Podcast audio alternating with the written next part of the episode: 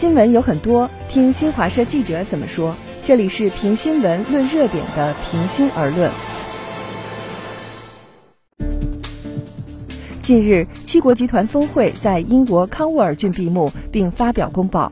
公报就涉港、涉疆、台湾、涉海等问题肆意对中国泼脏水，悍然干涉中国内政，散发出浓浓的历史霉味。对此，新华社记者有何观点？一起来听。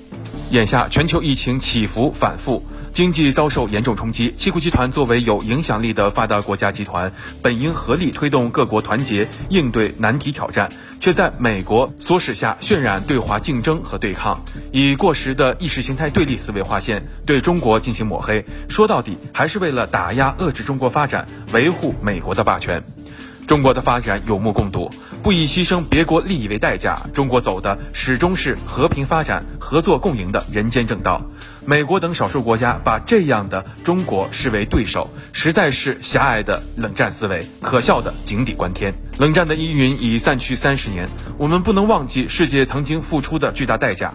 在全球化深入发展的今天，世界多极化、国际关系民主化已是不可抗拒的时代潮流。